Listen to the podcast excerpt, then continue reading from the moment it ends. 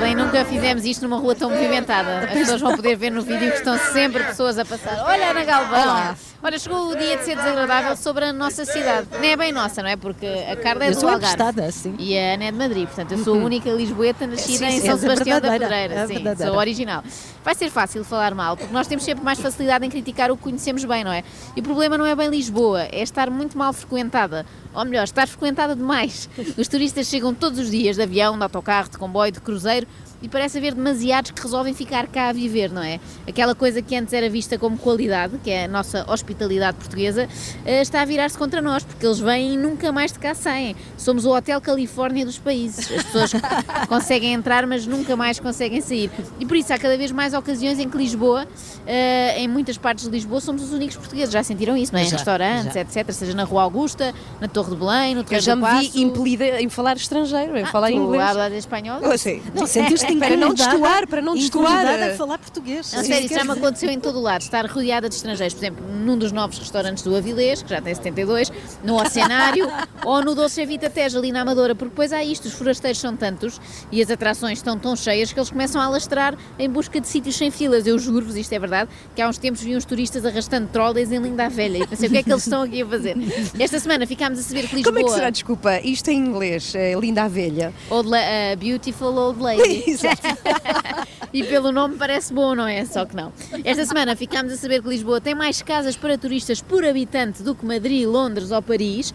O problema é que tem muito menos espaço do que estas cidades e por isso não há prédio nenhum da Buraca até Arroios, da Penha de França até Alcântara, que não tenha um hostel ou um Airbnb. Qualquer dia temos turistas chineses a participar nas nossas reuniões de condomínio. Bem, seria na mesma uma gritaria em que ninguém se entende, não é? Não, não era muito diferente, muito. exatamente. Não. Lisboa era menina e moça, mas agora é só velha e cansada. Está farta de aturar turistas. Isto não é xenofobia, atenção, a culpa não é deles. Só vêm cá porque perceberam no Instagram da Madonna que isto é um destino barato e simpático. A culpa é nossa que inventámos todo o tipo de patetices para entreter os turistas e tornar a vida dos moradores um inferno. Tudo começou com os tuk-tuks, não é? Resolvemos encher a cidade das sete colinas de rickshaws, que são veículos ideais para andar assim em plano na Tailândia. Faz tanto sentido como andar eh, de trenó do Castelo São Jorge ao Martim Muniz. Bom, é melhor não dar ideias, senão qualquer dia inventam isso também, não é? É porque estamos sempre a inventar formas de deslocação estúpidas. Nós temos de tudo em Lisboa. Sempre que ando a pé em Belém, dou graças a Deus por ter sobrevivido. É que há o risco de ser atropelada por trotinetes elétricas, bicicletas da Uber, motas da Ecultra, segways, bicicletas da Globo, monociclos de artistas de circo que estão a pedir nos semáforos. Bom, Cavalos. não, há tudo, e há até aquelas motas que a Ana esteve a ver ainda agora. E quando finalmente nos sentamos a descansar, vemos um novo transporte pateta no horizonte que é o hipotrip. Já andei Não, nisso, Já andaste? já andei nisso. Nunca. Então, giro. Nem morta. Não, tenho muito medo daquilo porque é um autocarro, tanto anda no chão como na água. Eu acho que isso é péssima ideia. Por alguma razão não havia antes, não é? Ou é uma coisa ou é outra. Um autocarro dentro da água não faz sentido. Parece o meu filho quando quer levar brinquedos a pilhas para dentro da banheira. Não combina. É certo que Lisboa também tem interessantes monumentos e museus, mas muitas vezes os turistas não chegam a visitá-los porque perdem tempo em coisas como o mundo fantástico das conservas. Não sei se já lá foram. Já, já, já. Já foste? Não, vi de fora, ah, por acaso não entrei. Tinhas caído nessa. É uma espécie de museu de enlatados. Pensar que há gente que vem dos quatro cantos do mundo para ver latas de sardinha em óleo vegetal. É uma coisa que me deixa Mas indignada. tem bom ar. Tem é bom ar, bonito. tem. É fácil deles caírem naquilo. Mas é Enquanto enganador, isso- porque parece outra coisa, depois é só latas. Parece, parece uma feira popular, não é? Um circo.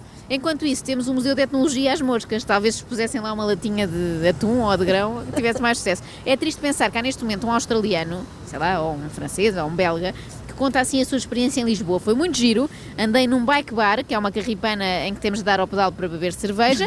Comi um tradicional pastel de bacalhau com queijo da serra e depois fiquei uma hora e meia na fila dos pastéis de Belém. Eu deixei este assunto polémico para o fim, mas alguém tem de ter coragem de o dizer, de meter o dedo na ferida. O pastel de Belém é uma espécie pastel. de pastel de nata estragado. A massa é pior e o recheio parece um pudim mandarim feito de véspera. Ai, o que tu estás a É dizer verdade, agora. é a minha Isto opinião, é... a minha opinião. Vocês são fãs de pastel de Belém? Eu sou. Eu acho um pastel de nata fraco, mas eu acho ótimo que os turistas, e a Ana Galvão e a Carla Rocha, continuem a ir até lá em Romaria, porque enquanto ali estão, não fazem fila nas pastelarias que efetivamente servem bons pastéis de nata. Onde é e agora, é? preparem-se para os Não, comentários. Qual é? Não vou revelar. Qual é a né? melhor pastelaria de pastel de nata? Olha, Estás em Lisboa, tens que o Não, dizer. tá bem, vou dizer. Há uma que é uma man- manteigaria, é muito boa. Onde é que... A manteigaria? A A manteigaria, manteigaria. ali no Largo do Carmo. É bom. Tão desagradável, Joana Gosto pastéis Marques. de Belém. Mas não Foste, faz não foste? mal, eles são quem tem mais clientela, não precisam é da minha publicidade. Acorde com a Joana, a Ana e a Carla. Às três da manhã. Na Renascença.